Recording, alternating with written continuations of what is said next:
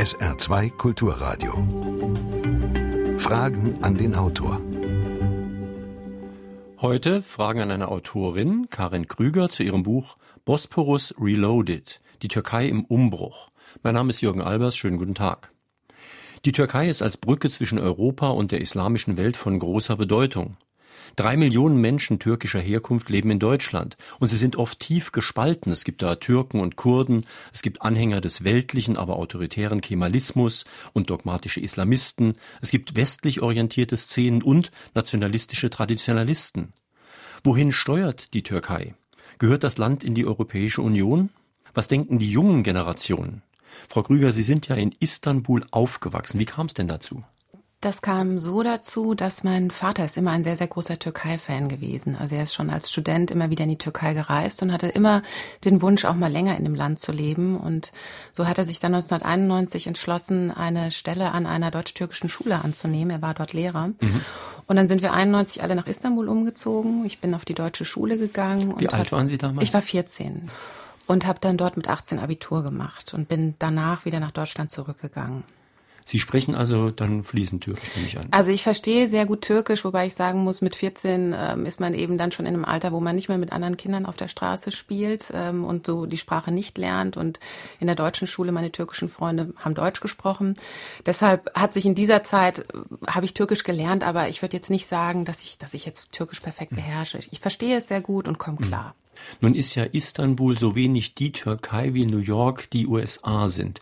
Haben Sie auch vom Rest der Türkei mal was gesehen? Ja, ja, auf jeden Fall. Also ich bin dann ja Journalistin geworden und habe die Türkei zu meinem Spezialthema gemacht und bin als Journalistin, habe ich die ganze Türkei bereist, aber auch schon damals mit meinen Eltern. Also wir haben uns das ganze Land angeschaut. Wobei man auch sagen muss, Istanbul ist zwar nicht wie der Rest der Türkei, aber man findet ähm, Aspekte der gesamten Türkei in Istanbul, weil ähm, die Stadt ja sehr viele Menschen aus Anatolien anzieht. Sie siedeln sich dort an, ähm, bringen ihre Eigenschaften, ihre Mentalitäten mit. Und wenn man so ein bisschen abseits der Touristenviertel schaut, dann kann man die ganze Türkei auch in Istanbul treffen.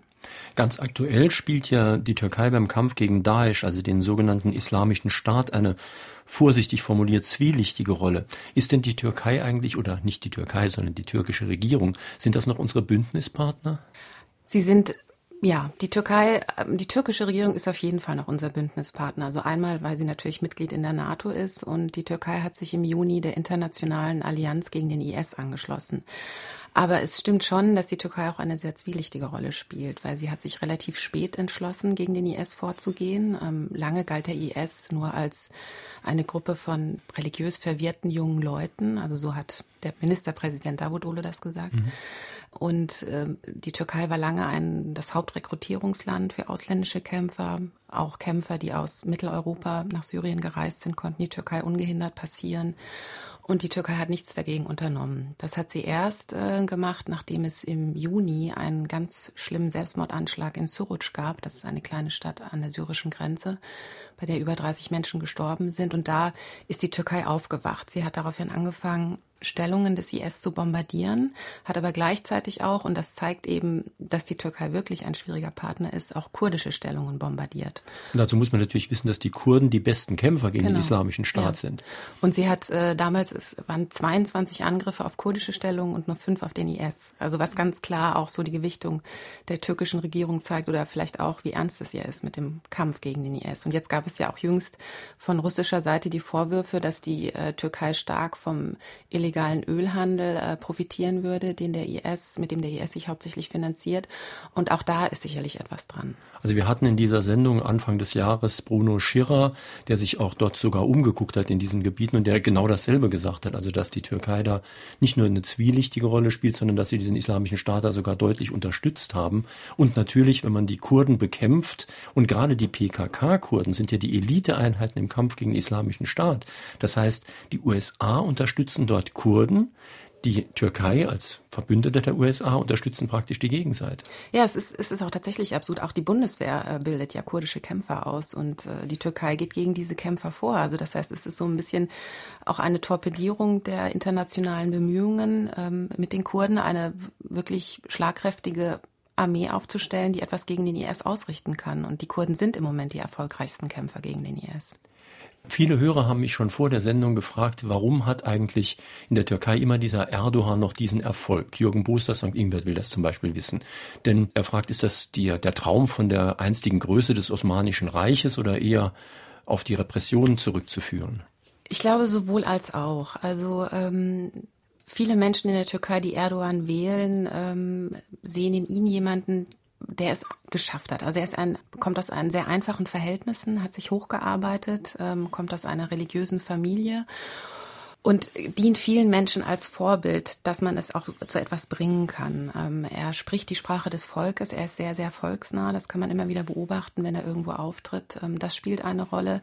Dann spielt aber auch eine Rolle, dass viele Leute in der Türkei es auch einfach nicht besser wissen. Also die Medien in der Türkei sind inzwischen so gleichgeschaltet, dass es wirklich schwierig ist, auch an kritische Informationen heranzukommen. Und wenn man immer nur liest und hört, äh, was die regierungstreuen Medien berichten, dann bekommt man ein positives Bild von diesem Führer.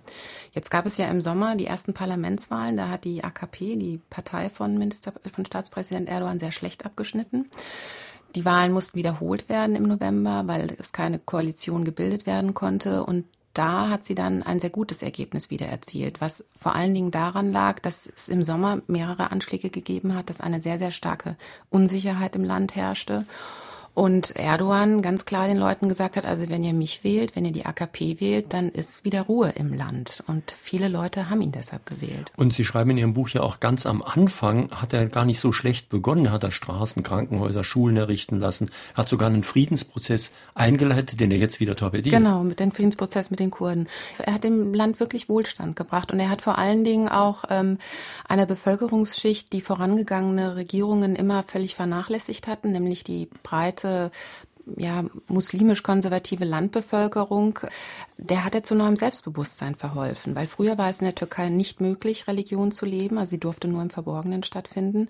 Und mit Erdogan, mit seiner AKP, hat sich das wieder geändert. Also er hat auch diesem Grundbedürfnis vieler Menschen plötzlich wieder Raum gegeben. Und das, das danken ihm die Leute. Er scheint aber von einem Extrem ins andere zu fallen. Also unter den Kemalisten war die Religion regelrecht unterdrückt. Also Kopftuch war zum Beispiel strikt verboten. Und jetzt kehrt sich die Sache um. Ja, und das ist das große Problem, weil ähm, viele Menschen hatten gehofft, dass Erdogan dieses Gleichgewicht, was es nie gab in der Türkei zwischen säkular orientierten Menschen und religiös orientierten Menschen, dass er das schaffen würde. Also dass er das, dass es ein gleichberechtigtes Nebeneinander geben könnte. Und eine Weile schien es auch so, als äh, würde er dieses Gleichgewicht herstellen wollen. Aber das ist nicht mehr der Fall. Also er hat den Spieß einfach umgedreht. Dass jetzt sehr viele säkular denkende Menschen ähm, sich in ihren Rechten beschnitten sehen und die Religion immer mehr an Boden gewinnt, der der säkularen Türkei verloren geht. Alois Klees aus Wustweiler hat eine Mail geschickt und er zitiert da etwas, was Sie in Ihrem Buch irgendwo auch zitieren. Die Demokratie ist nur der Zug, auf den wir aufsteigen, bis wir am Ziel sind. Und es geht dann hier noch weiter. Moscheen sind unsere Kasernen, die Minarette, unsere Bajonette, die Kuppeln unserer Helme und die Gläubigen unsere Soldaten. Wie weit ist dieser Zug von seinem Ziel entfernt, fragt unser Hörer. Ja, das fragen sich gerade sehr, sehr viele Menschen und es ist tatsächlich sehr schwer zu sagen. Also dieses Zitat ist, ähm, ich glaube, er sagte eine Straßenbahn. Demokratie mhm. ist eine Straßenbahn. Das ähm, hat er ganz zu Beginn seiner politischen Karriere mal gesagt. Und jetzt in den vergangenen Wochen und Monaten ähm, hat man sehr oft den Eindruck, dass die Türkei immer mehr aussteigt aus dieser demokratischen Straßenbahn. Das ist noch nicht so. Es ist noch, tatsächlich, muss man auch ganz klar sagen, aber es gibt ähm, Anzeichen, die dafür sprechen, dass sich das Land immer mehr von der Demokratie verabschiedet. Überraschend waren ja diese großen Proteste um den Gezi-Park, der da platt gemacht werden sollte. Mhm. Können Sie vielleicht mal ein bisschen erklären, wieso das ein Umschwung war auch? Also der Gezi-Park, vielleicht haben einige Hörer das auch nicht mehr im Kopf, ähm, ist ein, ein kleiner, ein, ein sehr kleiner Park im Mitten des europäischen Zentrums von Istanbul. Ist die, eine der wenigen verbliebenen Grünflächen, die es dort noch gibt. Und dieser Park sollte platt gemacht werden, damit dort ähm, ein Einkaufszentrum entsteht. Und dagegen gab es großen zivilgesellschaftlichen Protest mit Unterschriftensammlungen und allem, was dazugehört. Das hat aber alles nichts gebracht. Ähm, die Bulldozer rollten trotzdem an, woraufhin sich die Aktivisten vor die Bäume gestellt haben und kampiert haben in dem Park. Und das Ganze wurde dann mit sehr, sehr brutaler Polizeigewalt ähm, aufgelöst. Also der Protest, der sich über Wochen hinzog. Das Besondere an diesem Protest war, dass es nie zuvor ein solches Aufbegehren gegen die Regierung Erdogan gegeben hat, aber auch, dass sich bei diesem Protest Menschen aus ganz, ganz verschiedenen Bevölkerungsschichten auf einmal für eine Sache einsetzten.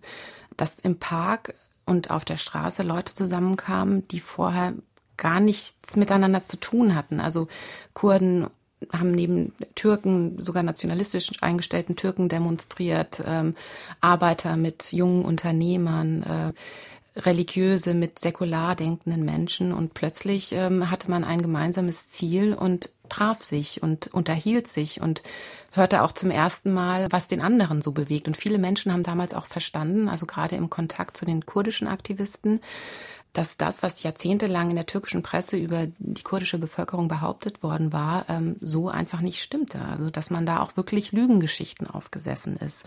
Und das hat viele Menschen auch dazu bewegt, äh, gerade ja die Presselandschaft in der Türkei auch einmal kritischer zu sehen, weil plötzlich waren sie in der Position mhm. derjenigen, über die falsch berichtet wurde, weil die türkischen Medien diesen Protest erst völlig totgeschwiegen hatten und dann hieß es, es seien ausländische Kräfte am Werk und das Ganze sei eine War das die Sache mit den Pinguinen?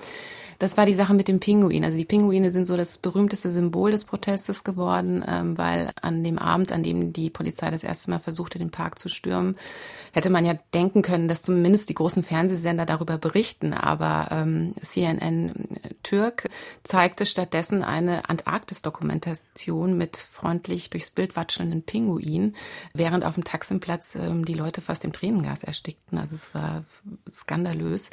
Und der Pinguin wurde daraufhin von den Aktivisten Journalisten zum Symbol für die Unfreiheit der mhm. Presse gemacht. Also die Leute sind dann mit in Pinguinkostümen zu den Demos gegangen und Interessant ist ja, dass da auch eine Gruppe sich sehr aktiv eingemischt hat, von der ich es jetzt mal nicht erwartet hätte, nämlich radikale Fußballfans ja. Äh, von den diversen, von den drei großen, glaube ich, sogar Fußballclubs mhm. in Istanbul. Und die haben ja zumindest einen Vorteil, der hierzulande eher ein Nachteil ist. Sie sind mit Polizei und Polizeigewalt sehr vertraut. Und die haben dann gleich einen Bagger äh, geschnappt und haben mit dem Bagger die, die Wasserwerfer angegriffen und so. Mhm. Also es ist auch eine Koalition, die man sich kaum vorstellen kann. Ja, das hat, hat wirklich die gesamte Türkei erstaunt, weil die äh, türkischen Fans sind sehr dafür bekannt, dass sie also, dass sie die die Fangruppierungen des anderen Fußballclubs absolut bis auf den Tod hassen und dass man sich bekämpft. Und während der Gezi-Proteste passierte dann das große Wunder, also dass sich die die Fans von Besiktas, Fenerbahce und Galatasaray plötzlich geschlossen den Aktivisten anschlossen und eben sich auch für deren Sache eingesetzt haben. Und ganz herausragend war in diesem Zusammenhang Charge, das ist die äh, Fanvereinigung des Fußballclubs Besiktas die wirklich unglaublich motivierend waren mit ihren Sprechgesängen, mit ihrer Unterstützung beim Widerstand leisten gegen die Polizei, da sie, wie Sie auch sagen, eben wahnsinnig viel Erfahrung haben mit Polizeigewalt. Also das war spektakulär.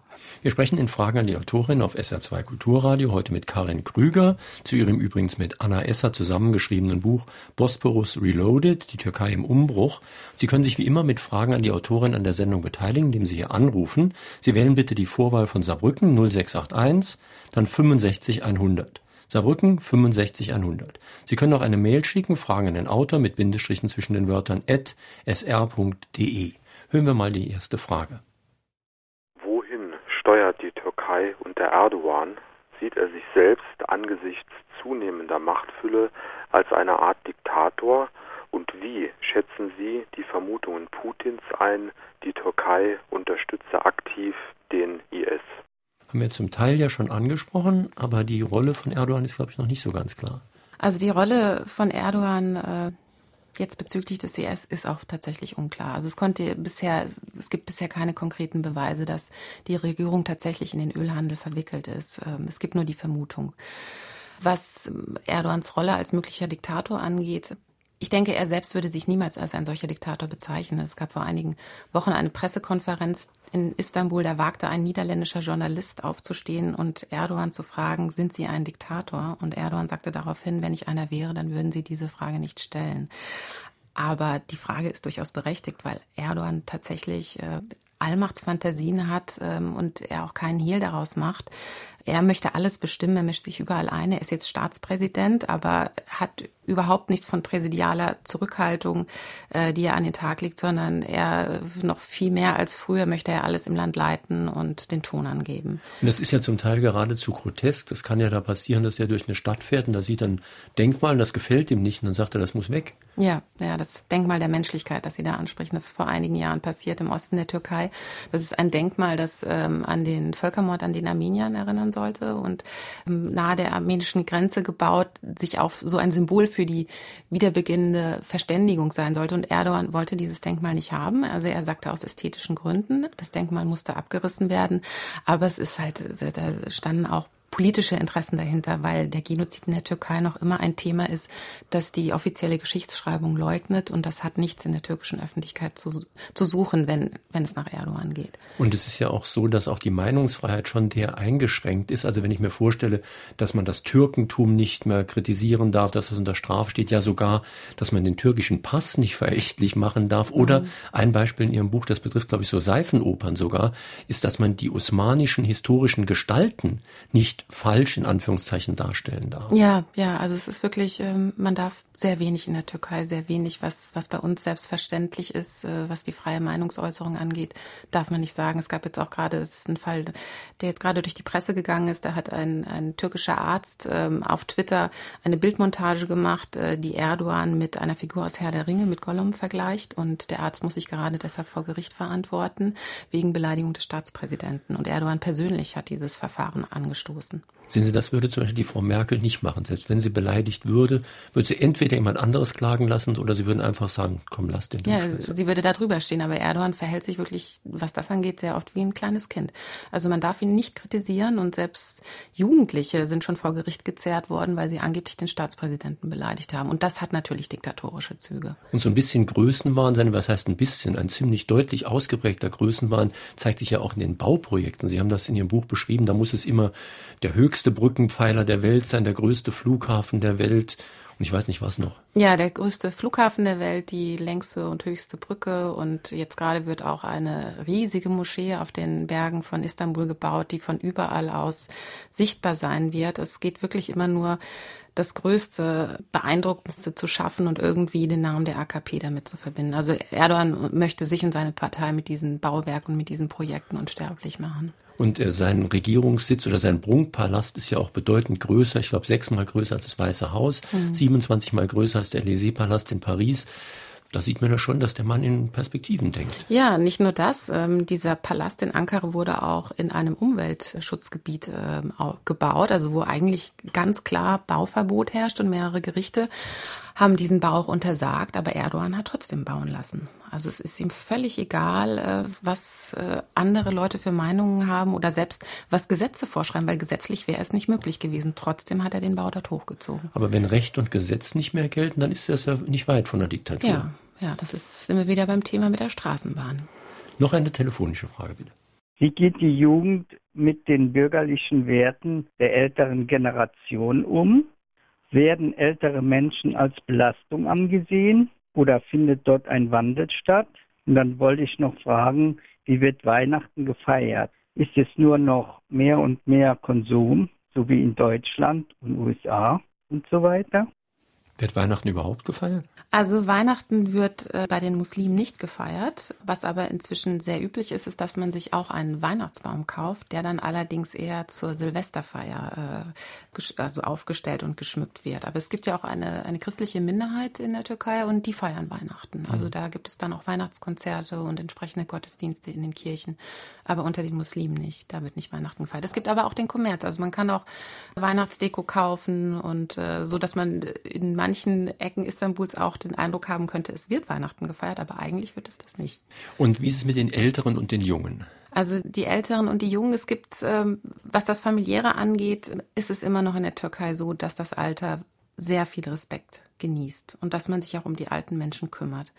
Wobei natürlich diese traditionellen Familienstrukturen auch dabei sind, sich zu verändern. Aufgrund der beruflichen Bedingungen, aufgrund dessen, dass viele Familien nicht mehr so viele Kinder haben wie früher und dass es dann auch äh, aufgrund der Wohnsituation nicht mehr möglich ist, dass alle unter einem Dach wohnen. Trotzdem ähm, gibt es dann noch sehr enge Bindungen. Und ähm, Ehe und Familie stehen immer noch so im Mittelpunkt wie früher. Stehen immer noch im Mittelpunkt, aber es verändert sich eben tatsächlich auch. Also auch mhm. ist einfach ne, weltweit aufgrund der ökonomischen Bedingungen. Der Trend geht auch eher hin zur Kleinfamilie. Früher war es so, dass viele Kinder eine Alterssicherung bedeuteten, aber heute legen auch in der Türkei mehr Wert darauf, dass sie ihren Kindern eine gute Ausbildung finanzieren können.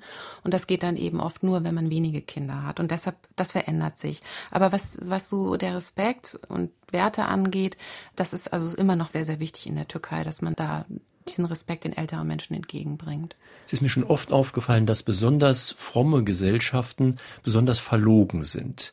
Ich meine, das sieht man dann immer, zum Beispiel in den USA ist mir mal aufgefallen, da gab es viel mehr Pornos als bei uns, aber dafür viel mehr Bibeln auch.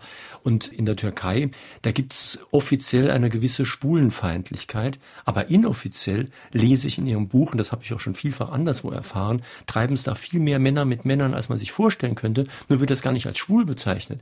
Die sagen dann einfach, wenn der unten liegt, ist der schwul, aber ich nicht. Ja, das ist auch äh, ziemlich absurd. Also es ist, ähm, es ist tatsächlich weit verbreitet, gerade in, in Milieus, in denen junge Männer, äh, ja, in ärmeren, also sozial schwächeren Milieus, die auch noch sehr traditionell geprägt sind und wo die Jungfräulichkeit sehr hoch gehalten wird und es eben nicht möglich ist, äh, vor der Ehe seinem Bedürfnis nach Nähe nachzugehen, dass erste sexuelle Erfahrungen äh, mit Männern gesammelt werden. Aber die sind dann trotzdem sehr homophob, ne? Die sind trotzdem sehr homophob. Also da wird auch nicht, das wird irgendwie, das ist ein offenes Geheimnis, es wird aber auch nicht in Frage gestellt und äh, selbst wenn man dann so ein sexuelles Abenteuer mit einem Mann hatte, dann kann man trotzdem am nächsten Tag wieder über Schwule schimpfen. Also es ist, ja, es ist sehr, es ist seltsam. Noch eine Frage bitte. Stimmen Sie mir zu, wenn ich meine, dass Erdogan die Bevölkerung spaltet. Ich meine jetzt nicht nur die Kurden, sondern auch die anderen Anführungszeichen Türken und dass Erdogan ein sehr gewagtes Spiel spielt. Also Erdogan spaltet auf jeden Fall die Bevölkerung, das ist ganz klar.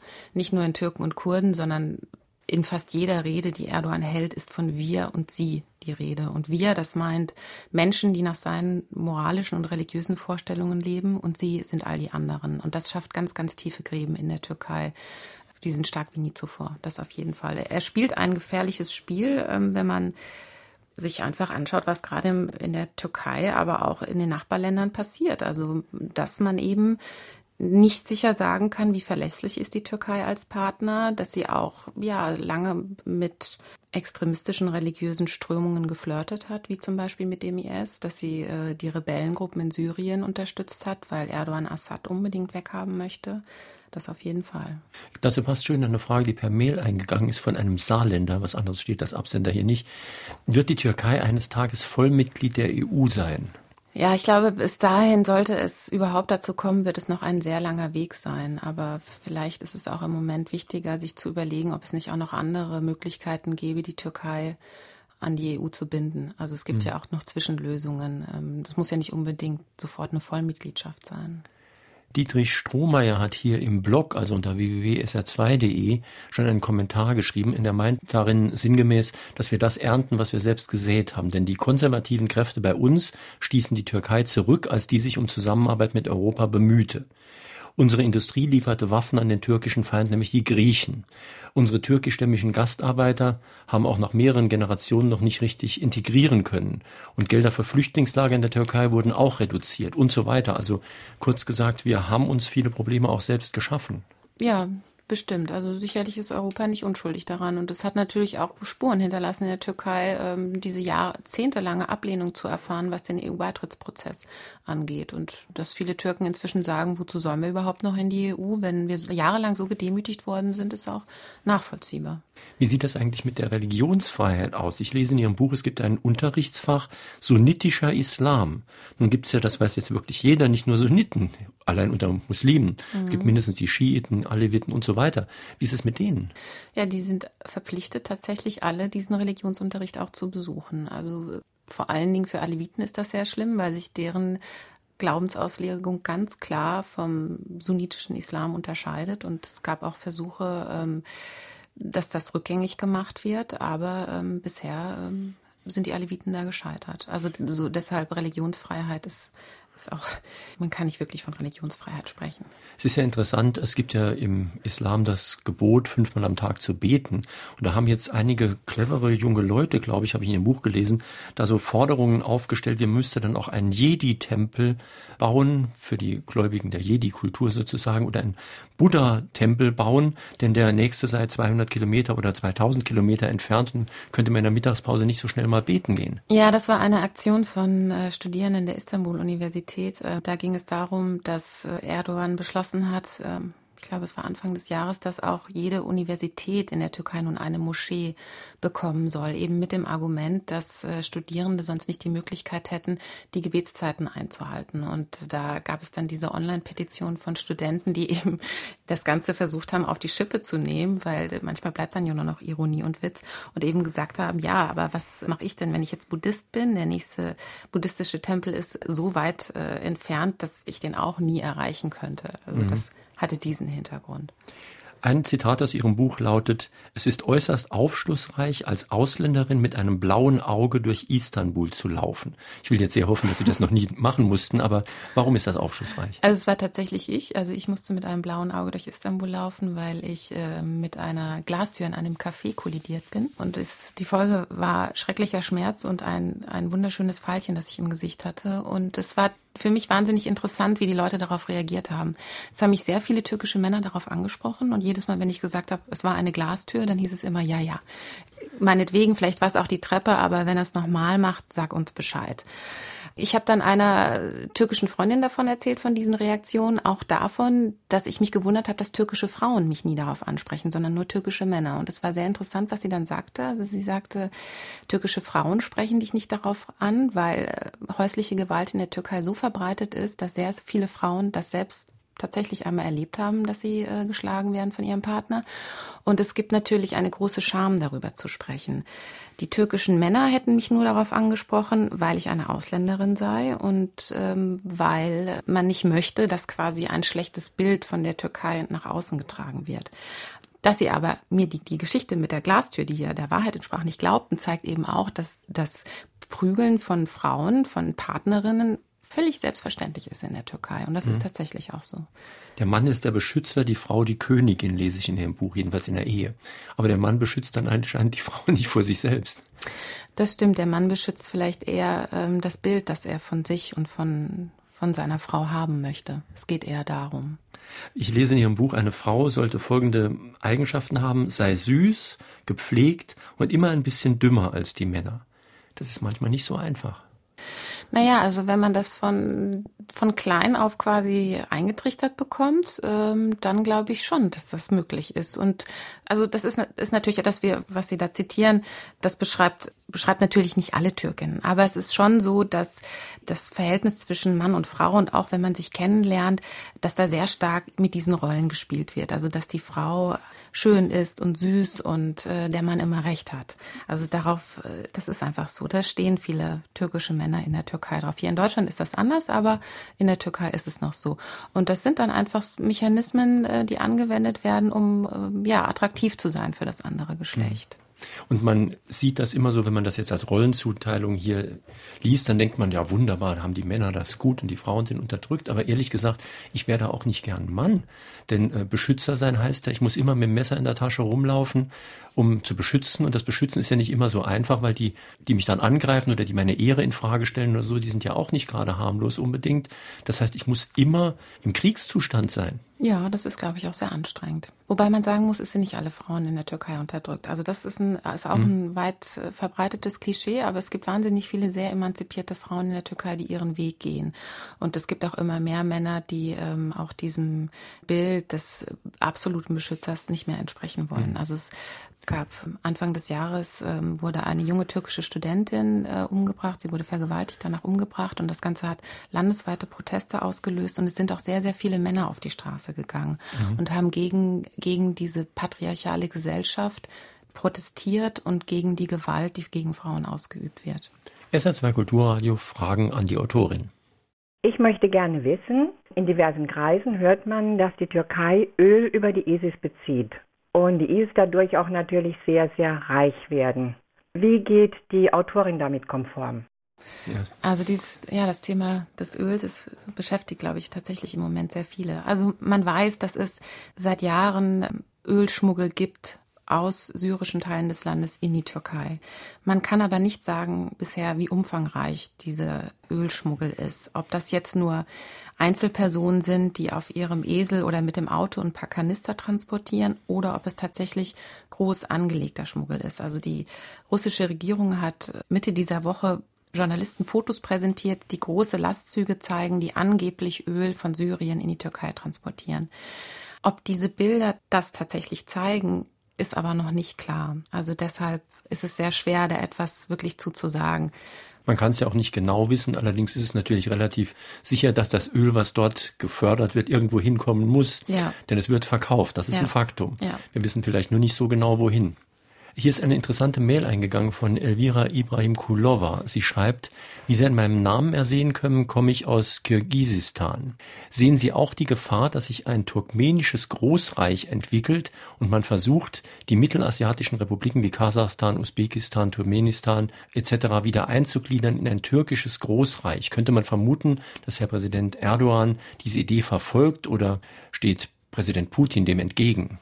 Also Erdogan hat auf jeden Fall sehr ambitionierte Pläne und er träumt auch schon lange von einem von einem Mittelmeerraum, der sich ähnlich wie früher das Osmanische Reich zusammenfügt und von einem Mittelmeerraum, der natürlich nach seiner Pfeife tanzen würde. Und er hatte gehofft, nach dem, als der arabische Frühling ausbrach, auch eine Führungsrolle in dieser Region übernehmen zu können. Das ist aber, ist nicht aufgegangen. Und das ist auch einer der Gründe, warum er Assad so sehr hasst, weil Syrien sollte quasi das Eingangstor zu dieser politischen Vision sein. Assad hat aber nicht mitgespielt. Mhm. Ich glaube nicht, dass, dass Russland das aber zulassen würde, was die Ausbreitung dieser Fantasien in östliche Bereiche, in die von der hm. Dame angesprochenen Länder angeht. Sicherlich nicht. Aber dieses sich berufen auf das große Osmanische Reich, das merkt man ja immer wieder. Da werden bestimmte Daten dieser Geschichte hervorgehoben. Und ich habe in Ihrem Buch gelesen, dass Osmanisch sogar in der Schule unterrichtet wird, obwohl das kein Mensch sprechen ja, kann. Ja, ja, das, ja, es ist tatsächlich die Rückbesinnung auf das Osmanische Reich als, als glorreiche, glanzvolle Zeit ist wahnsinnig wichtig für die Regierung. Es soll, ja, sie versucht einfach an diesem verblassten Glanz anzuknüpfen, sei es ähm, politisch, indem entsprechende Verbindungen wieder geknüpft werden sollen. Man sieht es aber auch ähm, an der Architektur, die Erdogan präferiert, also sein sein Palast in Ankara hat sehr viele osmanische Elemente, dass er jetzt auch dafür gesorgt hat, dass Osmanisch wieder unterrichtet werden muss in den Schulen. Das sind alles Indizien, die darauf hinweisen. Nun, aufstrebende Industrienationen neigen ja oft dazu, dass sie in puncto Umweltschutz sich absolut saumäßig verhalten. Das hat man in China gesehen und das sieht man jetzt auch in der Türkei. Ich sage, ein Kapitel morgen kommt die Abrissbirne und da ist auch davon die Rede, dass überall gebaut wird, und zwar ohne Rücksicht auf Verluste, ohne Rücksicht auf Recht und Gesetz sowieso, aber auch gerade ohne Rücksicht auf Natur. Ja, also Natur ähm, ist der Regierung überhaupt nicht wichtig. Natur ist eher ein Hindernis für den Fortschritt. Also als das wird Natur angesehen und auch Umweltschutz. Die Natur kümmert es nicht, dass es Organisationen gibt, die dagegen kämpfen, sondern sie sieht Fortschritt nur darin, noch mehr zu bauen, noch größer zu bauen, neue Energieressourcen im Land zu erschließen. Darum geht es nur. Aber der Bevölkerung scheint das auch, wie Sie im Buch schreiben, relativ egal zu sein, jedenfalls der Mehrheit der Bevölkerung. Ja, also so ein Umweltbewusstsein das steckt in der Türkei tatsächlich noch in den Kinderschuhen. Einmal deshalb, weil die Regierung es überhaupt nicht fördert. Aber man muss auch sagen, dass ähm, die Türkei ja erst seit, ja, seit einigen Jahren diesen wirtschaftlichen Aufschwung erlebt. Und die Leute hatten einfach sehr, sehr lange ganz andere Probleme, als sich darüber Gedanken zu machen, dass die Umwelt intakt ist. Ich glaube, dass nur in sehr entwickelten Nationen man überhaupt auch die Kapazitäten im Kopf hat, sich über die Natur Gedanken zu machen. Das fängt jetzt aber an. Also gerade sehr viele junge Leute engagieren sich inzwischen sehr für den Umweltschutz und die Regierung macht es ihnen aber nicht leicht. Noch eine telefonische Frage. In Istanbul trennt der Bosporus meiner Meinung nach immer noch Europa von Asien. Atatürk, der Erneuerer, trifft auf Erdogan, den Reaktionären. Wie beurteilen Sie die Rolle der westlich orientierten Jugend in der muslimischen Gesellschaft in den Großstädten? Die westlich orientierte Jugend ähm, gibt sich große Mühe, dass die Verhältnisse in der Türkei demokratischer werden. Oder sie gibt sich auch eben, wie eben angesprochen, sehr große Mühe, dass Umweltschutz mehr Raum bekommt. Aber es wird ihr tatsächlich sehr schwer gemacht. Einmal durch Gesetze, die zum Beispiel die Demonstrationsfreiheit einschränken, durch ähm, die engen Moralvorstellungen, die auch immer stärker in Gesetze einfließen. Wobei ich nicht westlich orientierte Jugend damit gleichsetzen würde, dass diese Jugend auch sich tatsächlich an der Ideologie von Atatürk noch ähm, orientiert, weil Atatürk hat dem Land sehr, sehr wichtige Reformen gebracht und das Land in die Moderne geführt, aber vieles von dem, was er damals vertreten hat, ist nicht mehr zeitgemäß. Es gibt sehr viele Menschen in der Türkei, die trotzdem daran festhalten, aber gerade in der jungen Generation ähm, herrscht eine größere Offenheit. Also die sehen Atatürk inzwischen auch durchaus kritisch und das ist, denke ich, auch richtig so. Hier ist eine Frage eingegangen von Horst Schmidt aus Ottweiler, die sich auf den Titel Ihres Buches bezieht. Ich bin da auch schon ein paar Mal gestolpert beim Aussprechen. Warum eigentlich dieser Anglizismus Reloaded? Gibt es dafür kein treffendes deutsches Wort, fragt er. Nee, es gibt leider kein treffendes deutsches Wort dafür und äh, das heißt ja praktisch, ähm, wie soll ich sagen, wieder aufgegriffen, wieder hochgeladen. Ja, wieder hochgeladen. Also was der, was mit dem Titel assoziiert werden soll, ist quasi dass da etwas in Bewegung ist. Also dass es halt nicht mehr das Alte ist, sondern es ist äh, reloaded, es geht Neues los. Es gibt eine Bewegung in der Türkei, die sich gegen die gegen die jetzig Herrschenden auflehnen möchte, die das versucht, da zu kämpfen. Also das soll, soll bei mhm. diesem Titel mitschwingen. Ich habe mich mehrfach bei der Lektüre des Buches gefragt, ob die Hoffnung, die Sie in dem Buch noch zum Ausdruck bringen, auf die nicht schon wieder ein bisschen überholt ist. Also hat sich die Lage vielleicht verschlechtert, seit Sie das Buch geschrieben haben? Ähm, ich glaube, die Hoffnung ist nicht überholt. Also die Lage hat sich verschlechtert, politisch verschlechtert, einmal durch die Rahmenbedingungen, durch den Konflikt mit dem IS, durch die Anschläge, die es gab, durch neue Gesetze, die es eben gerade der demokratisch orientierten Gesellschaft es einfach schwer macht, sich durchzusetzen. Aber ich würde nicht sagen, dass jetzt, dass es keine Hoffnung mehr gibt, weil diese Leute sind ja immer noch in der Türkei. Sie, sie brauchen einfach Unterstützung und sie brauchen noch Unterstützung vom Westen und sei es eben nur durch Aufmerksamkeit. Wir sprechen in Fragen an die Autorin auf SA2 Kulturradio heute mit Karin Krüger zu ihrem Buch Bosporus Reloaded, die Türkei im Umbruch. Und drei, die sich mit einer Frage an der Sendung beteiligt haben, bekommen demnächst vom Aufbau Verlag ein Buch zugeschickt. Heute sind das Konrad Stelzer aus Rehlingen, Margret Frei aus Bexbach und Rolf Sohn aus Wiesbaden. Noch ein Anruf bitte. Wir haben eine Freundin, die ist Türkin, gebürtige Türkin und Christin. Sie berichtet uns immer wieder, dass sie, wenn sie mal in der Türkei ist, beziehungsweise wenn sie dort ein Grundstück erwerben wollte und so weiter, dass dort systematisch Christen, türkische Christen, von Behörden und Dienststellen diskriminiert würden. Was hat die Autorin da, welche Erfahrungen oder was kann sie dazu sagen? Ich kann das nur bestätigen. Also in der Türkei wird die Religionszugehörigkeit immer noch in den Ausweispapieren vermerkt. Das heißt, die Behörden wissen sofort, wer vor einem steht. Und es gibt in der Türkei sehr weit verbreitete Vorurteile gegen Christen. Also es wird immer noch die mehr genährt, dass ähm, Christen Agenten feindlicher Mächte wären, die ähm, dem Staat Böses wollen. Und die Regierung tut auch nichts dagegen, ähm, gegen diese Vorurteile vorzugehen. Man erfährt diese Diskriminierungen im Alltag. Ähm, Kirchen erfahren diese, erfahren diese Diskriminierungen. Die meisten Kirchen funktionieren als Stiftungen und die Grundstücke, auf denen sie erbaut worden sind, gehören ihnen nicht. Das heißt, sie müssen immer darum bangen, dass ihnen quasi die Erlaubnis auf diesem Grundstück Gottesdienste abzuhalten, auch wieder entzogen wird. Ich bin in Istanbul konfirmiert worden. Es gibt dort eine deutsche evangelische Gemeinde. Wir haben dort keine Diskriminierung erfahren, aber es ist natürlich auch immer was anderes, wenn man als Ausländer in einem Land ist, dann einfach andere Rechte auch genießt. Für die Kulturgeschichte ist es ja immer wichtig, dass man sich auch die Populärkultur anguckt. Jetzt haben wir ja hier gerade Jubiläum von der Lindenstraße und solche ähnlichen, sagen wir mal, Seifenopern, die sind ja in der Türkei, wie ich bei Ihnen gelernt habe, unglaublich populär. Ja. Was sieht man da so? Also die Seifenopern, das ist tatsächlich ein Phänomen in der Türkei. Die sind unglaublich beliebt und eigentlich jede Familie hat mindestens zwei oder drei Seifenopern, die sie pro Woche guckt, versammelt sich immer die ganze Familie oder es werden noch Freunde eingeladen, dann schaut man gemeinsam und diskutiert darüber, was gesehen wurde.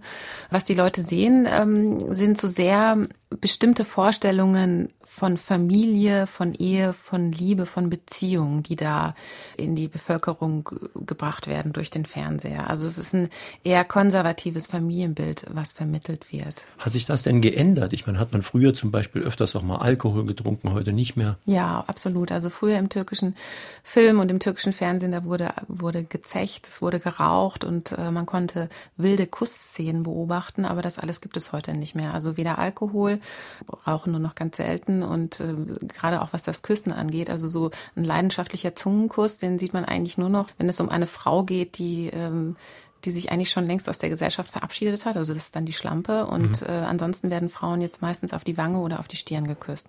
Und es gibt einen türkischen Soziologen, der hat sich das mal näher angeschaut und hat auch festgestellt, dass dieses Küssen auf Stirn und Wange inzwischen auch oder seit es diese Fernseh Fernsehserien gibt, auch viel weiter verbreitet ist in der türkischen Gesellschaft. Mhm. Also die dienen wirklich auch als, als Rollenvorbild, wie man sich zu verhalten hat. Und diese Sendungen sind ja auch ein Exportschlager, wobei ja die Türken in dem arabischen Raum nicht unbedingt so beliebt sind, aber die türkischen Sendungen anscheinend doch.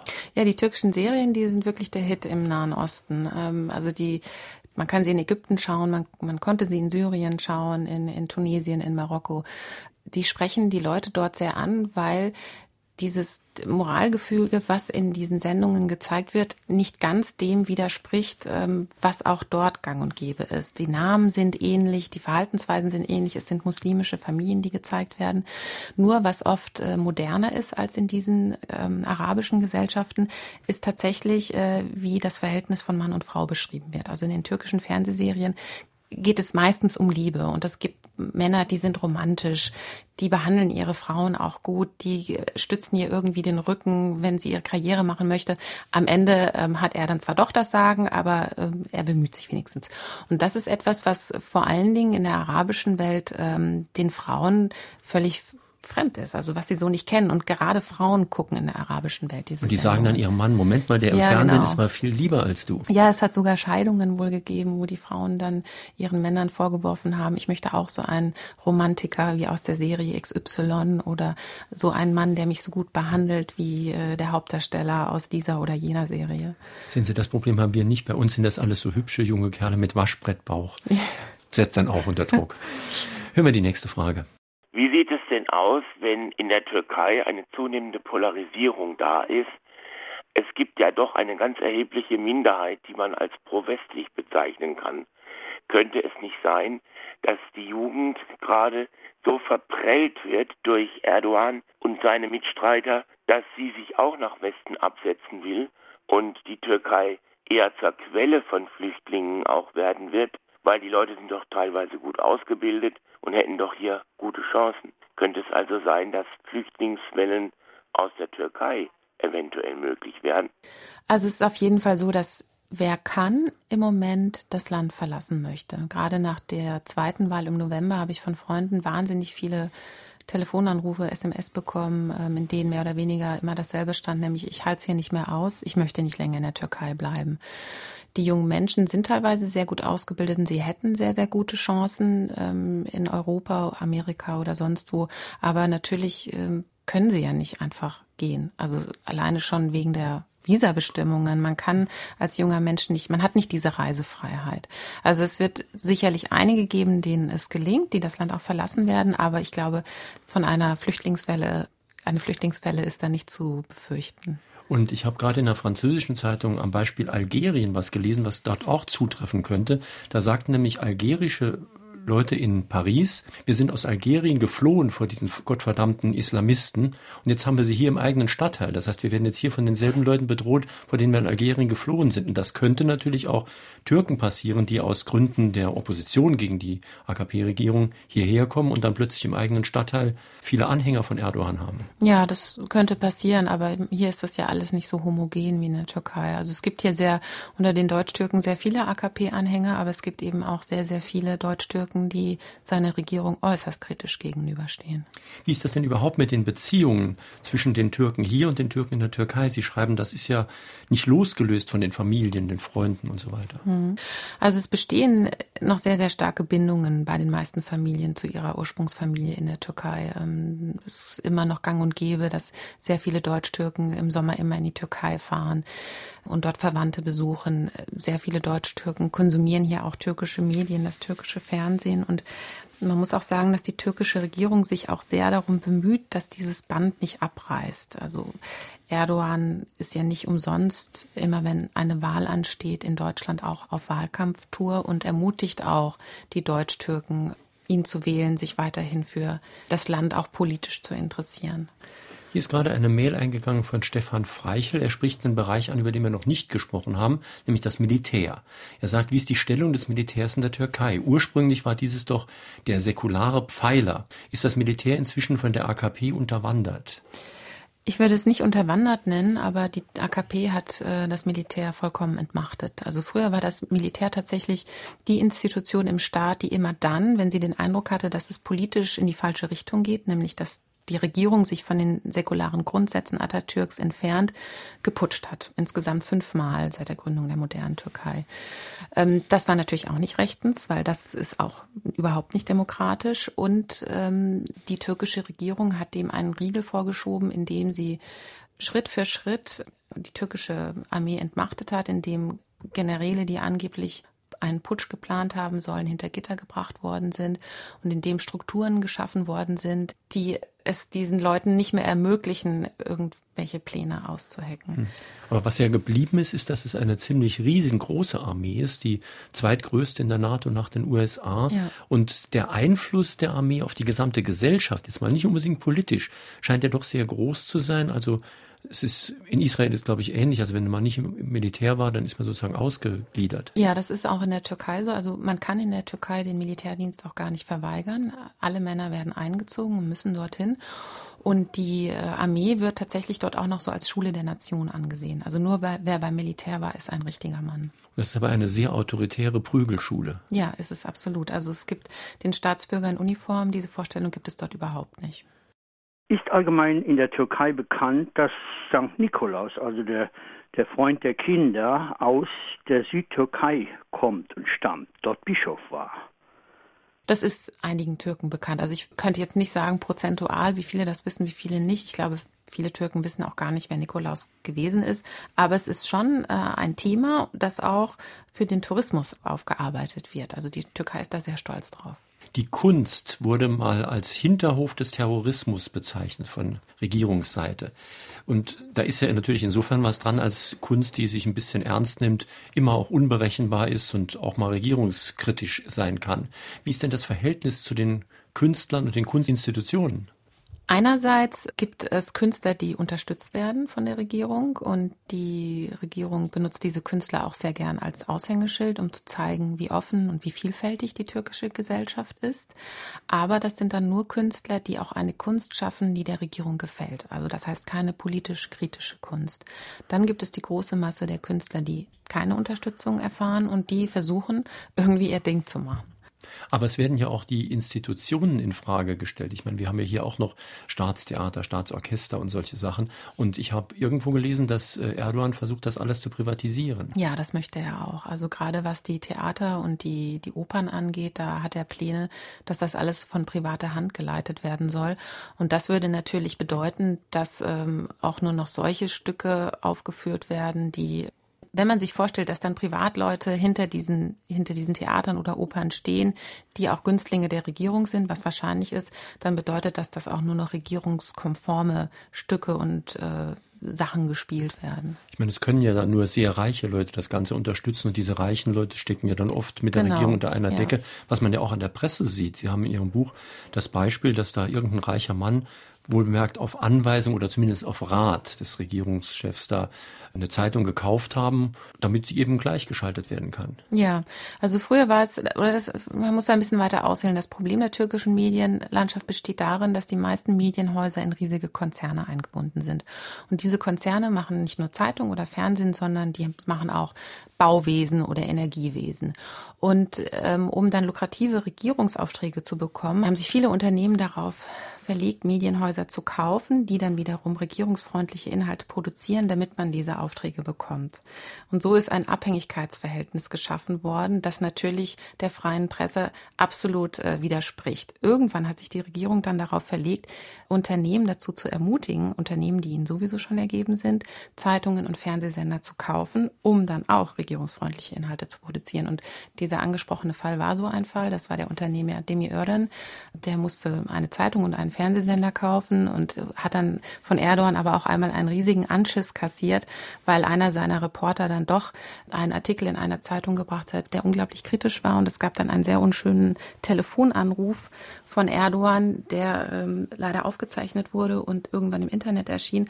Und mit diesem Telefonanruf faltet Erdogan den Unternehmer gehörig zusammen, der dann in Tränen ausbricht und sagt, ja, aber Sie haben doch gesagt, ich solle diese Zeitung kaufen, aber ich verstehe doch gar nichts vom Journalismus. Sie haben hier schon einen Fan gewonnen. Hier ist gerade eine Mail eingegangen. Sie hätten so eine angenehme Stimme. Und ob es ein Bild oh. von Ihnen im Internet gäbe. Also erstens gibt es ein Bild im Internet und hinten im Buch ist auch noch ein Bild. Können Sie auch nachgucken. Jetzt der nett. nächste Anruf bitte. Ich möchte gerne etwas über das Bildungsniveau der Türken wissen. Auch über die Schulpflicht wird sie durchgesetzt, auch zum Beispiel in Anatolien. Die Schulpflicht besteht und sie wird auch durchgesetzt. Aber gerade wenn Sie Anatolien ansprechen, in Anatolien ist es schwierig, weil dort, weil es dort Regionen gibt, die noch so wenig entwickelt sind, dass zum Beispiel im Winter, wenn viel Schnee liegt oder ähm, wenn die Wetterverhältnisse ungünstig sind, die Kinder oft nicht zur Schule gehen können. Also wenn man sich die Statistiken anschaut, dann wird die Schulpflicht vollkommen erfüllt. Aber das bedeutet, dass die Kinder angemeldet sind, aber es bedeutet eben nicht, dass sie dann auch tatsächlich jeden Tag ähm, in der Schule erscheinen können. Und das liegt oft an der Infrastruktur. Dann gibt es aber auch sehr viele konservative Familien, gerade im Osten der Türkei, die nicht so besonders viel davon halten, dass zum Beispiel auch Mädchen den Schulunterricht besuchen sollen und die sich sagen, unsere Tochter wird sowieso heiraten und Kinder bekommen, wieso soll sie dann irgendwie lange zur Schule gehen? Dann ist es doch besser, wenn sie uns hier noch im Haushalt hilft oder im Sommer mit mhm. das Feld beackert. Und Bildung ist natürlich ein ganz wichtiger Faktor, wenn man Hoffnung haben will, dass sich das alles noch verbessert. Aber Bildung muss ja dann eben auch heißen, das müssen öffentliche Schulen sein, das müssen sozusagen neutrale Schulen sein und eben nicht irgendwelche Islamschulen. Ja, es gibt diese öffentlichen staatlichen Schulen natürlich, aber es gibt auch religiöse Schulen, die sogenannten Iman Hatib Schulen, die eigentlich dafür nur da waren, Imame auszubilden. Aber Erdogan hat jetzt in einer kürzlich verabschiedeten Schulreform diese Schulen auch auf das rechtlich auf das Niveau von normalen staatlichen Schulen gehoben. Das heißt, dass die Absolventen dieser religiösen Schulen auch ganz normal dann später die Universität besuchen können, ganz normal in einen beruflichen, in eine berufliche Karriere einsteigen können, aber eben diesen stark religiösen Hintergrund haben. Und ich glaube, das ist auch etwas, was die Gesellschaft tatsächlich langfristig verändern wird. Die Türkei im Umbruch heißt der Untertitel Ihres Buches und Sie sind aber weiterhin optimistisch, dass dieser Umbruch auch in eine demokratische und irgendwie freiheitliche Richtung gehen könnte. Ja, auf jeden Fall. Man muss den Leuten ein bisschen Zeit geben. Erdogan wird uns sicherlich noch eine Weile erhalten bleiben, aber man sollte sich nicht von der Türkei abwenden. In Fragen an die Autorin auf SR2 Kulturradio war das heute Morgen Karin Krüger zu dem mit Anna Esser zusammengeschriebenen Buch Bosporus Reloaded, die Türkei im Umbruch, erschienen im Aufbauverlag, Preis 16,95 Euro. Die Sendung, die Sie gerade gehört haben, finden Sie morgen auch im Internet als Podcast, können Sie sich runterladen, in Ruhe nochmal anhören, auch bei sich speichern. In unserem Klassikerfach gibt es natürlich unglaublich viele interessante Sendungen. Einigermaßen passend wäre zum Beispiel eine von 2011, Jörg Armbruster, Der arabische Frühling. Die Diskussion hat schon begonnen im Internet-Diskussionsforum unter www.sr2.de. Und am nächsten Sonntag kommt Professor Dr. Rudolf Eck zu uns. Er ist Gerichtspsychologe. Jetzt habe ich es erst richtig rausgefunden. Das ist ein ganz spannendes Thema. Sein Buch heißt Die unheimlichen Richter, wie Gutachter die Strafjustiz beeinflussen. Es geht darum, dass ja oft Unschuldige im Gefängnis sitzen oder es werden zumindest früher gefährliche Verbrecher auf Bewährung entlassen. Dann stehen Gutachter im Blickpunkt. Wie kommen die dazu, eine Aussage zu machen über die Glaubwürdigkeit? Helfen da Lügendetektoren? Hilft eine Analyse der Körpersprache? Was tun, wenn Gutachter verschiedener Meinung sind? Und wie gehen Richter mit diesen Expertisen um? Das also am kommenden Sonntag hier in Frage an den Autor, Professor Rudolf Eck, die unheimlichen Richter, die Gutachter, die Strafjustiz beeinflussen. Schönes Weiterhören hier auf SR2 und schönen Sonntag wünscht Ihnen noch Jürgen Albers.